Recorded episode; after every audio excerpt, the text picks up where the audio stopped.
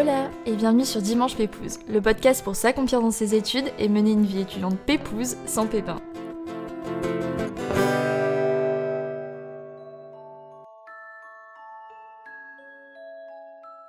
Assouvir sa soif de voyage, se déclencher l'envie de découvrir d'autres choses, découvrir une autre façon de voyager et surtout profiter de chaque moment sans se prendre la tête et toujours voir les choses du bon côté pour ne pas se décourager. Aujourd'hui, je vous invite à découvrir le parcours de ma copine Oban, étudiante partie vivre 6 mois en Asie, en Chine plus précisément, et qui nous livre tous les dessous de son échange, ses plus beaux souvenirs comme ses pires galères et ses conseils pour vivre un échange sereinement et se créer de beaux souvenirs. Mais avant de commencer, bien sûr, je vous invite à vous abonner au podcast pour ne pas rater les derniers épisodes de la saison 3, mais aussi la saison 4 qui arrive très prochainement vous pouvez aussi laisser des petites étoiles sur Apple Podcast ou Spotify pour laisser votre avis, ça aide beaucoup au référencement du podcast. Et pour suivre toutes les actus mais aussi recueillir vos envies et vos avis pour le podcast, n'oubliez pas d'aller sur Insta at Dimanche Podcast.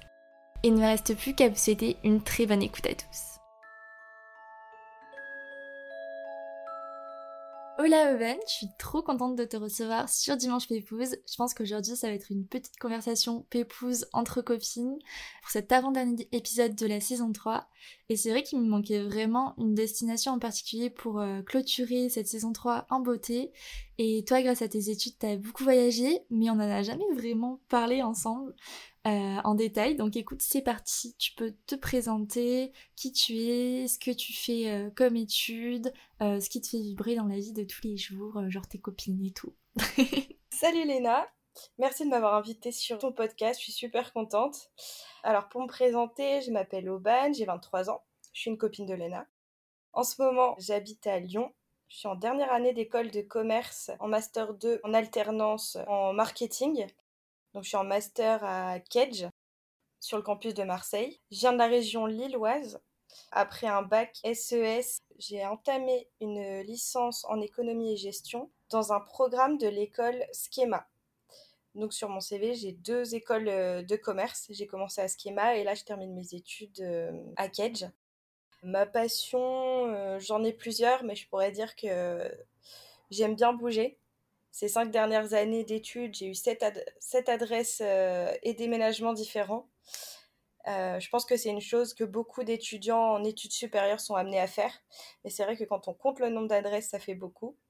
Et parmi ces déménagements, j'ai eu euh, la chance d'aller habiter en Chine.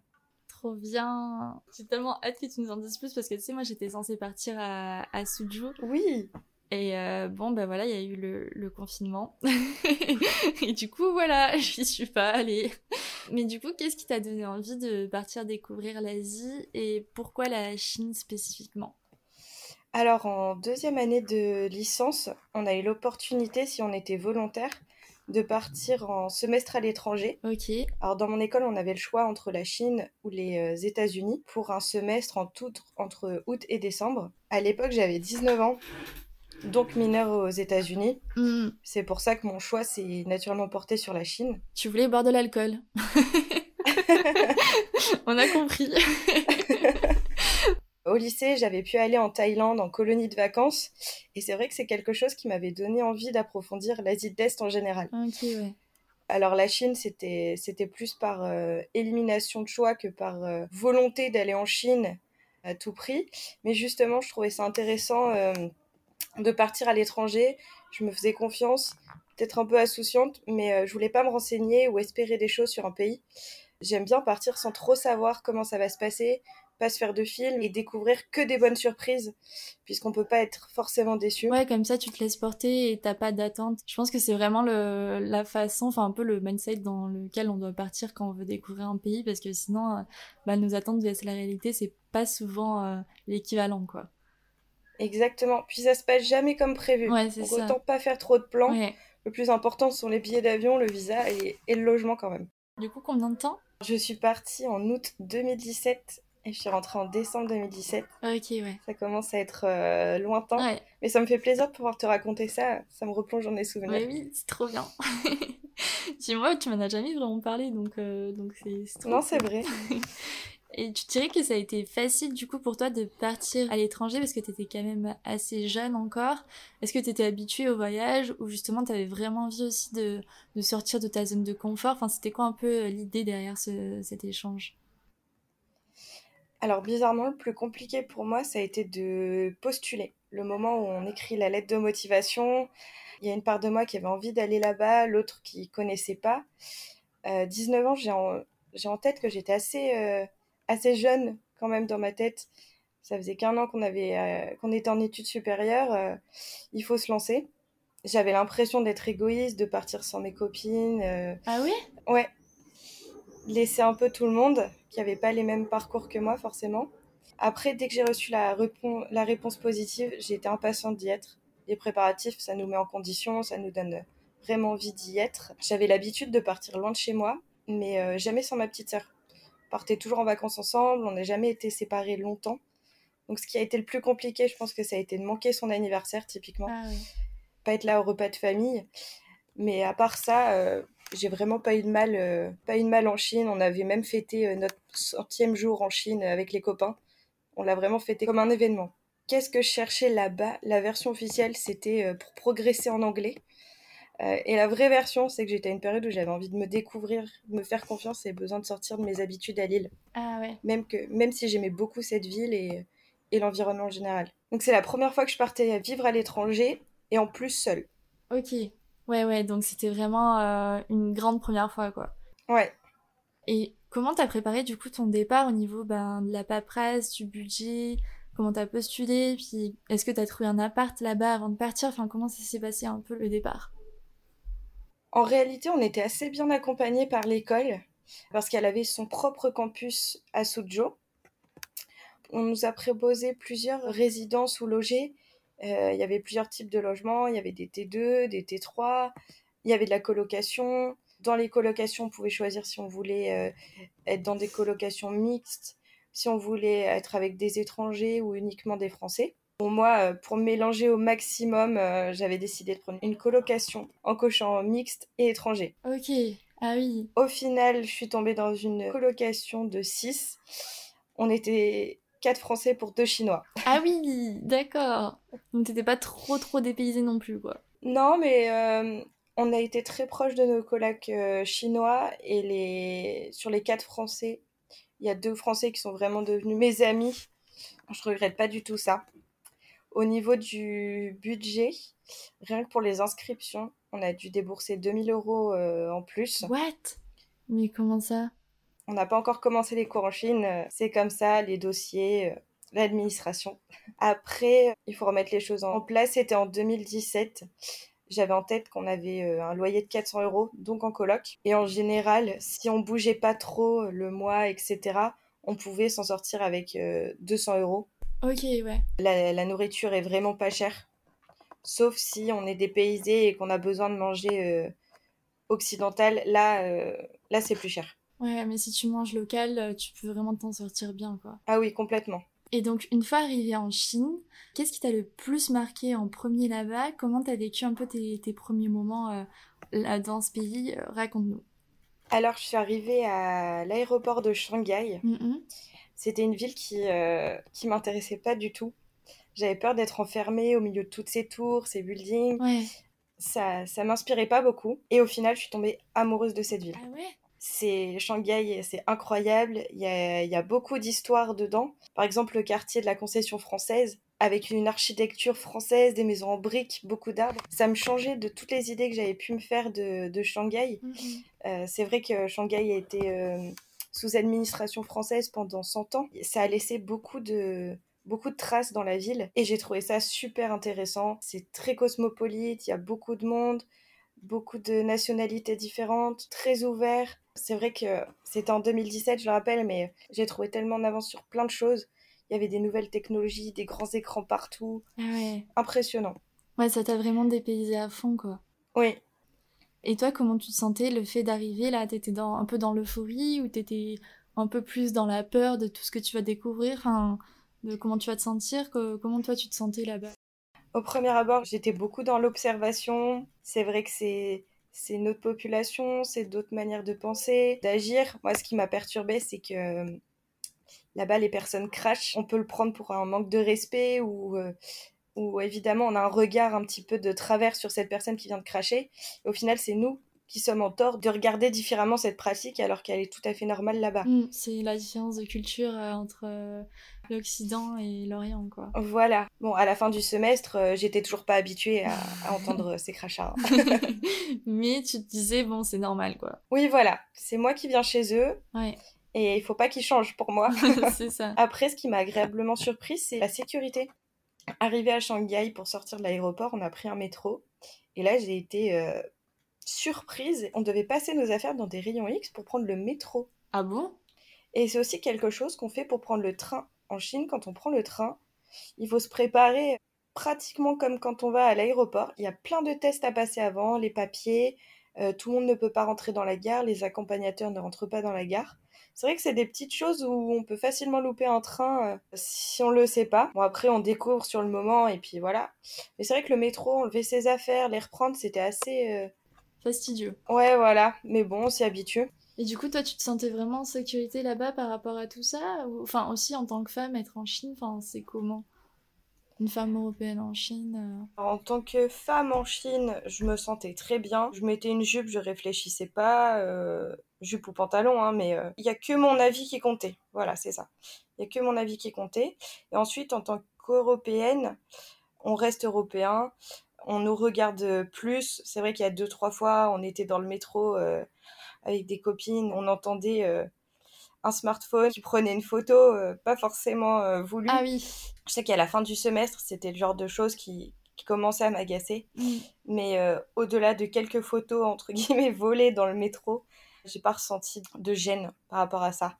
Il faut rester ouvert, c'est vrai que c'est pas forcément courant là-bas. Il faut accepter. Au niveau de la barrière de la langue, comment ça s'est passé pour toi? Est-ce que tu avais pris des cours de chinois avant de partir, par exemple? Est-ce qu'il y avait vraiment euh, une barrière? C'était compliqué là-bas? Ou, justement tu pouvais aussi euh, parler anglais, t'améliorer? Enfin, comment, comment ça s'est passé? Alors, je suis arrivée en Chine sans connaître un mot de chinois. Ah oui! Pour faire partie des personnes à aller euh, en semestre à l'étranger, il fallait passer un TOEIC. J'avais eu 605 c'est vraiment pas le meilleur score qu'on puisse avoir. c'est sur 990 le TOEIC. Et j'étais la dernière élève de la classe à être sélectionnée parce que j'avais le score de TOEIC le plus faible de la promo qui partait. Donc j'ai eu de la chance. Sur place, peu de personnes euh, parlaient chinois euh, couramment. Mais on a, on a eu la chance d'avoir euh, pas mal d'heures de, de, chinois. Maintenant, je sais plus exactement, mais on est entre 6 et 9 heures de chinois par semaine. Ah, c'est pas oui, oui, oui. Notre prof était euh, adorable. On a vraiment adoré euh, apprendre le chinois parce que c'est vrai que c'est différent. On a un alphabet à, appréhender mm. dans le chinois. Il y a des tonalités qui peuvent complètement changer euh, les mots ou les phrases qu'on dit. Mm, mm. Donc je dirais que ça, c'était le plus compliqué. Ensuite, on apprend les bases et, et on s'en sort. L'anglais aussi, ça, ça nous sert. Ouais. On a toujours réussi à se débrouiller. En plus, j'avais une coloc chinoise, donc elle pouvait euh, nous aider pour certaines choses euh, ah qu'on n'arrivait pas à faire. Typiquement, les, les voyages entre, entre les cours, les week-ends, elle nous aidait à appeler les hôtels. Euh. Il y a toujours moyen de s'en sortir et d'être aidé. Et justement, là-bas, tu, tu, pouvais facilement parler anglais aussi avec les, ben, les locaux ou, ou c'était vraiment full chinois? Alors, mes cours se passaient à Suzhou. Mm Suzhou, les... tout, tout, le monde ne parlait pas euh, anglais. Quand je dis ça, je pense surtout aux restaurants ou, ou les boutiques. Après, on a un smartphone, on, on traduit et... et on s'en sort toujours. Après, Shanghai, évidemment, euh, tout le monde parle anglais. Pékin aussi. Les endroits touristiques, il y a tout le temps de l'anglais. Et du coup, bah, comment ça se passait justement les cours là-bas au niveau des horaires, mais aussi bah, du contenu, l'emploi du temps? Est-ce que la vie étudiante là-bas était animée? Enfin, comment ça se passait? Parce que j'imagine que être étudiant en Chine c'est très différent de d'être étudiant en France, quoi. Donc, est-ce que tu pourrais hein, nous en parler en détail? Alors au niveau des cours, souvent on avait cours une grande matinée ou une bonne partie de l'après-midi. Et euh, régulièrement on avait des longs week-ends on a eu euh, deux fois une semaine de vacances sur le semestre. Ces temps nous ont vraiment permis de voyager, de, découvrir d'autres choses que Shanghai et Suzhou, qui sont des villes très proches. Au niveau du rythme, je dirais que c'est assez semblable euh, que ce que je vivais en France. La semaine, on travaillait les cours en rentrant. Euh, c'était surtout le chinois qui demandait beaucoup d'investissement. Oui. Parce qu'il faut mettre le pied à l'étrier tout de suite, sinon on est à la, à la, traîne. Et ensuite, on a eu notre dernière semaine de décembre qui était dédiée au partiel. Donc c'était un rythme assez, assez semblable à celui de la France. C'est vrai que on a eu deux semaines de, de vacances et ça, c'était agréable. Et au niveau des cours, de, de la notation et tout, c'était assez dur euh, au niveau du, bah, du niveau. au niveau du niveau. Alors, le niveau. C'est vrai que quand on était en cours avec des étudiants chinois, on les sentait vraiment. Ils étaient beaucoup plus disciplinés que nous. Mais dans le, dans le bon sens du terme. Typiquement, les bavardages ou raconter, raconter euh, deux, trois anecdotes entre entre deux parties du cours. Ça, ce sont des choses qu'ils ne font pas. Ils respectent beaucoup les professeurs. Mais au-delà de ça, les, les, les, notes étaient sensiblement euh, les mêmes que nous en France. J'ai pas senti plus de différence que ça. Après, est-ce que c'est parce que euh, on était une école française et c'était euh, mis à notre niveau Je sais pas. Et au niveau de la vie étudiante, comment c'était? Est-ce qu'il y avait pas mal de soirées? Est-ce que les Chinois font beaucoup la fête aussi? Comment ça se passe?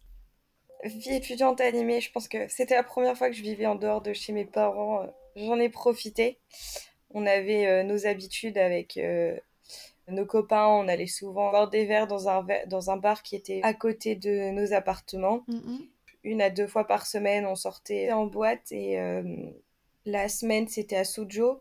On avait les Didi Taxi, qui sont des taxis vraiment pas chers, qui nous permettaient de, de pouvoir rentrer en sécurité on partait, on sortait le jeudi soir, on revenait en, taxi, il n'y avait pas de souci. Et puis le, le, samedi, souvent, on allait à Shanghai, où là, les lieux sont vraiment euh, surdimensionnés. Euh, je me souviens d'une boîte, le Mint. Quand on rentre dans la boîte qui est tout à l'étage, qui est, qui est au dernier étage d'une grande tour, on a accueilli avec des requins dans des aquariums. C'est vraiment. Euh, C'est vraiment surdimensionné. Ah ouais. Oh. Ah ouais, c'est hyper spécial, ouais. Malgré les cours, est-ce que toi, tu as pu prendre le temps, euh, bah tu disais que tu avais pu prendre le temps de visiter euh, des villes aux alentours, de faire des, petits week-ends, etc., enfin même des grands week-ends. Quelle ville t'as préférée? Qu'est-ce que tu as pu visiter? Dis-nous tout.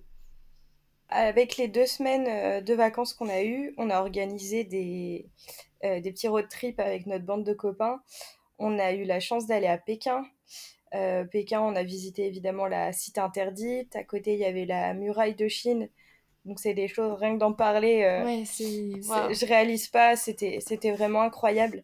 Après, je me souviens que Pékin, on n'a pas pu visiter exactement de la manière qu'on le souhaitait. À cette période-là, il y avait Trump qui venait euh, en voyage à Pékin et c'était la première fois depuis des dizaines d'années qu'un président américain n'était pas venu, donc il y avait pas mal de choses qui étaient, euh, ah qui étaient fermées. Ensuite, on est allé à Hangzhou, qui est pas loin de Suzhou.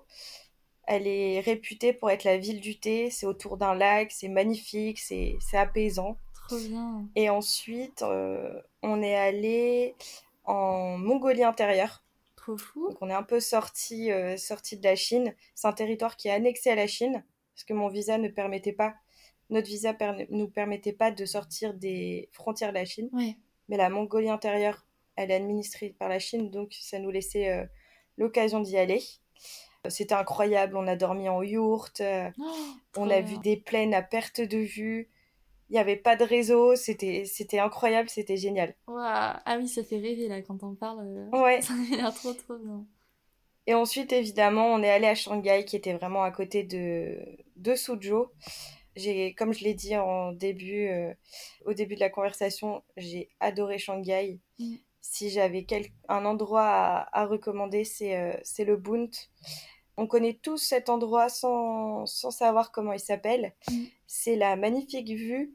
C'est la super vue qu'on peut voir à Shanghai avec tout le quartier d'affaires. Et vraiment, on se sent tout petit. Ça allie le moderne et le... Le traditionnel. Euh. Et le traditionnel qui est, qui est souvent derrière notre dos. C'est magnifique. Ouais. Ça doit être hyper impressionnant à, à, vivre et ouais, tu dois te sentir tout petit et ça vient un peu... Euh, ouais, ça te... Je sais pas, ça, ça doit te dépayser tellement à un point, quoi. C'est magnifique. Et... Je vais y retourner. Vas-y, on y va ensemble. et donc toi, maintenant, avec du recul, quel endroit tu dirais que tu as, préféré, que tu recommanderais absolument, ou une adresse, ou un endroit vraiment qui t'a énormément plu et que tu dirais qu'il y a absolument à faire? Avec le recul, bon, déjà, je passerai plus de temps à Shanghai. On a fait quelques week-ends, mais euh, c'est une ville immense, il y a beaucoup plus de choses à faire que, ce qu'on a fait. Après, euh, ce que je recommande vraiment de faire, c'est euh, si on aime sortir de notre zone de confort ou, ou découvrir d'autres personnes, la, Mongolie, la Mongolie intérieure.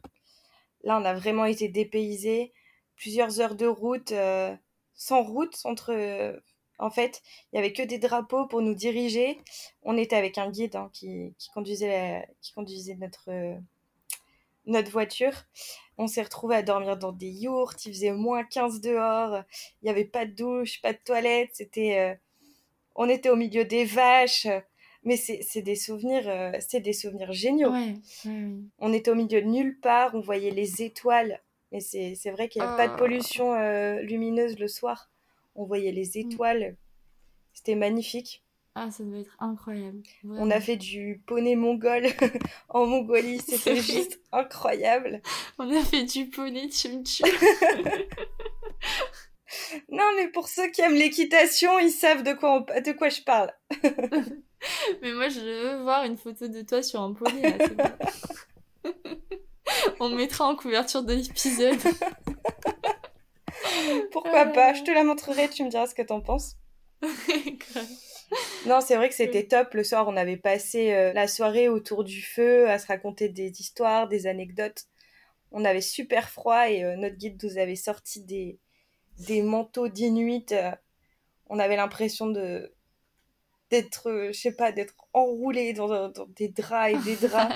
les mains touchaient plus notre corps. On avait vraiment les je pense que ça a été un de tes voyages, euh, de tes séjours les, les plus dépaysants en fait. C'était vraiment un moment suspendu, on n'avait pas de réseau, pas d'internet, des plaines à perte de vue, et pour autant on n'était pas... Euh, enfin, on n'était pas euh, bouleversé de pas avoir internet. Vraiment, vous viviez pleinement le moment. C'est ça. Avec plein de souvenirs à créer. Et c'est vrai que de toute la Chine, j'avais fait le pari de pas prendre de, de forfait de téléphone août-décembre, je me suis dit que c'était jouable. Euh, en Chine, c'était encore plus développé que chez nous en France. Le Wi-Fi, il y en a partout. faut réussir à le trouver, etc. Et c'est vrai que ça, ça m'avait permis de, vraiment me détacher de tous les réseaux. Bien sûr, j'ai pris plein de photos avec mon téléphone et c'est surtout à ça qui me servait. Pas de réseau, pas d'internet, ça m'a vraiment fait du bien. Tu dirais que c'était quoi du coup ton plus beau souvenir de ces derniers mois en Asie, en Chine? Mon plus beau souvenir, c'est un moment où on, rigolait pas mal euh, dans notre colloque avec, euh, avec les colloques chinois. On faisait un blind test euh, de, musique française et musique chinoise. C'était assez drôle. Et je me souviens de mon colloque Onan qui a appris la, qui a découvert la chanson Voyage Voyage. et je pense que toute la soirée, il nous l'a chanté. il mettait le clip devant la télé et ça c'est vraiment des moments où on rigolait tous entre nous. C'est vrai que culture chinoise et française ça peut être euh, très différent. Mais euh, là on s'était vraiment retrouvés autour de ce moment. La musique c'est vrai que c'est des choses qui... C'est quelque chose qui peut rapprocher les gens, qui permet d'échanger. Ouais. C'était l'une de nos premières soirées en arrivant en Chine et ça ça, ça m'avait marqué. Ouais, ça a annoncé un bon début, un, un bon échange en Chine, quoi. C'est trop bien trop trop bien. bien je pense que ouais, les, les souvenirs en coloc, c'est vraiment ce qui marque le plus, où t'as vraiment un mood, une ambiance, et, ce qui te fait vraiment de très beaux souvenirs, quoi. Des moments vrais et simples. Ouais, exactement. Et tu dirais que c'était quoi ta plus grosse galère là-bas, ou le moment le plus difficile pour toi? Euh, On va dire qu'il y en a eu deux. Typiquement, quand on est arrivé à Pékin avec les copains, je me souviens que j'avais pris la responsabilité de réserver l'Airbnb. On était arrivé, plus personne n'avait de batterie. On a cherché notre Airbnb, mais pendant deux heures, je pense. Et il faisait, oh non. il faisait nuit, il faisait sombre, on était fatigués. Et on était là à se demander si l'adresse existait vraiment. Ah Sauf qu'il faut faire attention, mais en Chine, euh, à Pékin, il faut faire attention. Les noms de rues, il, il se peut que certaines rues aient le même nom, mais juste à la fin, on rajoute nord, ouest, est. Ah. Et en fait, on avait fait le tour de la ville parce qu'on n'avait pas fait attention à ce détail-là. Mais euh, la même rue au nord et la même rue à l'ouest, euh, à Pékin, autant vous dire que autant dire que c'est pas du tout la porte à côté. Et je me souviens que j'avais j'avais commencé à stresser parce qu'on était un bon groupe et trouver euh, un logement pour autant le soir même, on commençait à stresser. Ouais ouais. Et finalement, vous avez trouvé ou deux heures quoi. Oui, on a trouvé. C'était un des... une superbe auberge de jeunesse en plus. On s'était ah, éclaté. On avait rencontré pas mal de personnes. Mm. Mais c'est vrai que là, c'était un petit c'était un petit moment de, de stress, de, de galère. Mm. En plus, j'avais la responsabilité d'avoir peut-être trouvé une mauvaise adresse. Mais non, c'est bon, finalement, ça s'est bien passé. Et la seconde fois, je pense que c'était euh, avec, des... avec nos collègues chinois, justement. Ils nous avaient invités dans un restaurant typique euh, chinois mm-hmm. pour déguster le plat qui s'appelle le hot pot.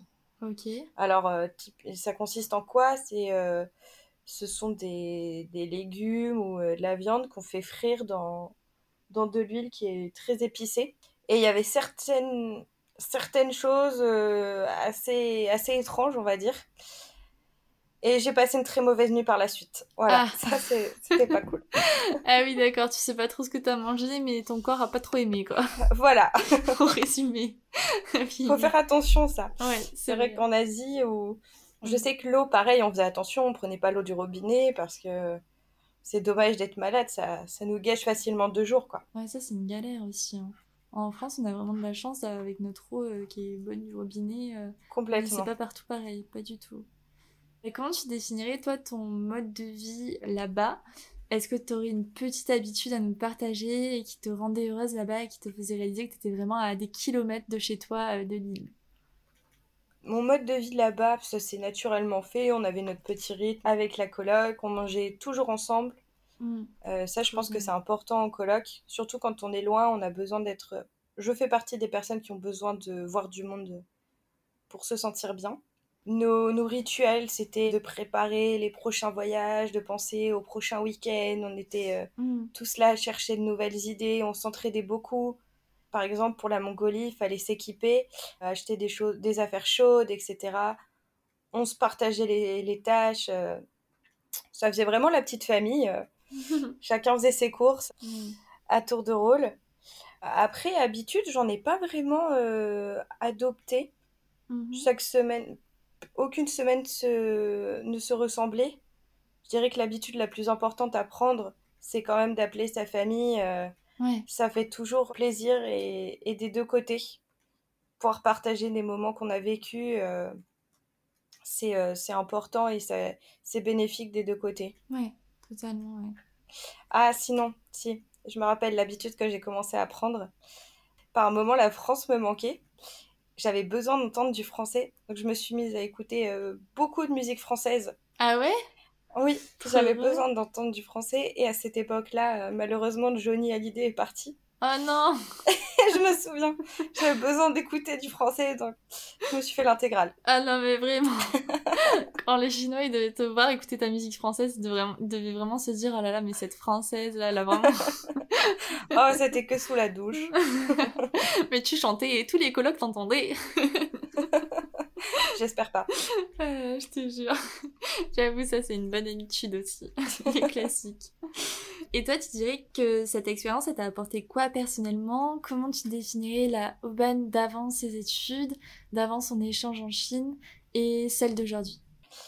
Je dirais que la Auban d'avant avait 19 ans, celle d'après la Chine aussi, mais avec beaucoup d'autonomie et euh, ça a déclenché une soif de, voyager, de faire des petits périples.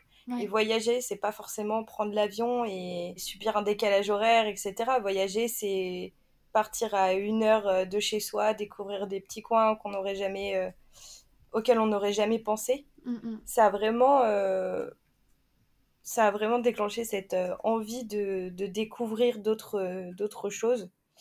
J'ai aussi compris qu'il fallait profiter de chaque, chaque moment des fois, un voyage, ça se passe pas forcément comme prévu, on aurait voulu faire ça, on voyage en groupe, un tel va préférer tel restaurant, l'autre va préférer ça. Et des fois, on se prend la tête pour des petites choses, alors que ce qu'il en ressort, maintenant, je sais plus dans quel restaurant j'ai mangé. Euh, je sais plus dans quel restaurant j'ai mangé, mais je pense qu'on on se prend des fois des, la tête pour des, pour des choses qui n'en valent pas la peine. Et voilà, et des choses insignifiantes, se dire que tel soir on mange avec ses colocs à l'appartement, il n'y a rien de il a rien de fou dans ce planning et pourtant c'est peut-être notre meilleure soirée euh, du séjour parce qu'on va rigoler et, apprendre plein de choses les uns des autres. Oui. Et après, je pense aussi que les petites galères de voyage, ça devient aussi les plus belles histoires à raconter. Et qu'avec le recul, on se dit ah ouais, on est quand même passé par de sacrées étapes. et après, avec du recul aussi, vous pouvez être fier de vous et de tous ces beaux souvenirs que vous vous êtes créés, quoi. Oui, voilà. Mm. je pense qu'en voyage, il faut être d'autant plus euh, positif, voir les choses du bon côté, parce qu'on peut vite euh, être découragé, on loupe un bus, puis tel train est annulé, et, ça peut vite devenir, euh, devenir notre pire cauchemar, on peut dire, alors qu'il y a toujours des solutions. On va toujours rencontrer quelqu'un qui va nous tendre la main, nous donner des conseils. Il faut aussi savoir se remettre en question. Quand on décide d'aller à tout prix à tel endroit et qu'on nous dit non, aujourd'hui il pleut, il n'y a pas d'intérêt, remettre ces choses-là en question, ça peut être euh, frustrant. Mais il faut, il faut se laisser guider par moments. Bah écoute, euh, que de que de bons conseils et c'est hyper agréable à entendre. Et c'est ouais on sent vraiment que c'est un voyage qui, qui t'a marqué qui t'a changé. Donc c'est vraiment trop chouette. D'ailleurs maintenant c'est quoi la suite pour toi? Après ce voyage est-ce qu'il y a des choses aussi qui ont qui ont un peu stimulé des envies chez toi pour euh, ben, ta future vie ou pour ton métier? Enfin, qu'est-ce, que, qu'est-ce que tu dirais que ça t'a apporté pour, euh, pour ton futur toi? Comme je l'avais dit, l'autonomie, après l'autonomie elle s'acquiert euh, par plein de par plein de manières, mais je pense que l'autonomie fait que j'ai plus confiance en moi. Comme je l'ai dit précédemment, j'ai déménagé sept fois les cinq dernières années.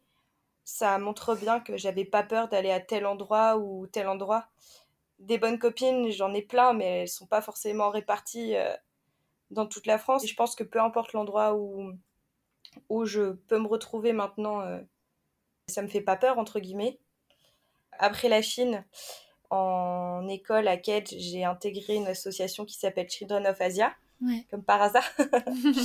ça, ça a encore plus développé mon intérêt pour, euh, pour l'Asie. Grâce à cet assaut, on a pu aller en Inde, au Népal, et je peux dire que c'est vraiment un continent qui me passionne tant par la diversité que par, euh, que cultures qui sont très différentes.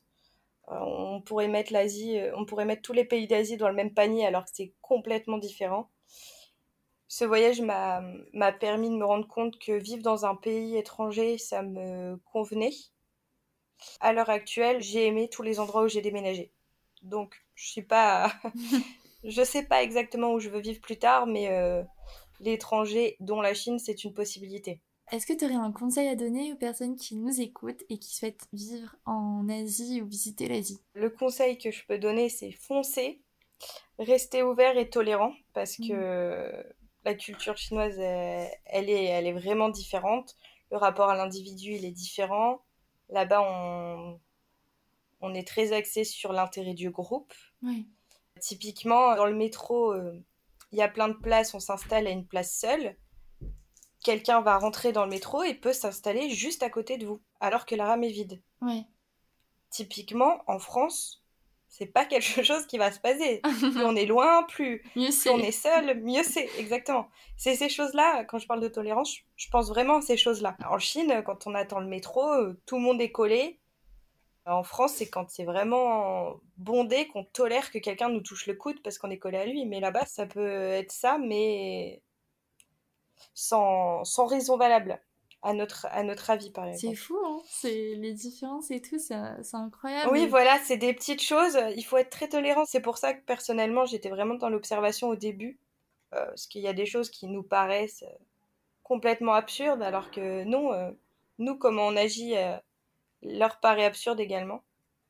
Donc quand il y a des choses qui m'agaçaient, je me rappelais que c'était moi qui venais en découverte euh, chez eux, de mon plein gré. Donc ça ne veut pas dire que j'acceptais tout, mais il fallait, fallait être tolérant. Et après, un petit tips, euh, au niveau de la gastronomie. si, comme moi, vous pensez que vous savez manger épicé, mais qu'au final, en étant en Asie, euh, c'est plus des épices qu'il y a, mais du feu, euh, il faut apprendre le terme boula. Ok. Boula, qui veut dire pas épicé. Bou, ça fait partie des négations en, en chinois. Et là, ça veut dire épice. Donc ça signifie pas épicé.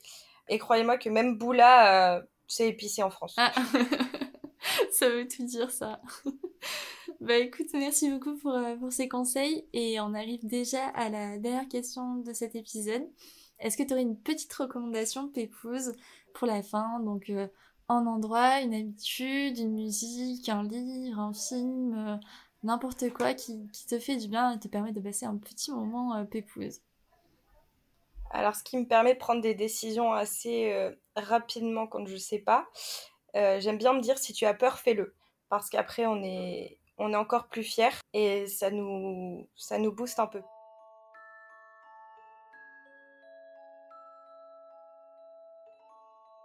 Tous d'avoir écouté cet épisode jusqu'au bout. J'espère de tout cœur qu'il vous aura plu. Si c'est le cas d'ailleurs, n'oubliez pas de mettre 5 étoiles sur Apple Podcast ou Spotify et de partager l'épisode à vos proches ou en story Instagram en nous taguant at dimanche podcast. Et puis moi je vous dis à dimanche prochain pour un nouvel épisode. Bon dimanche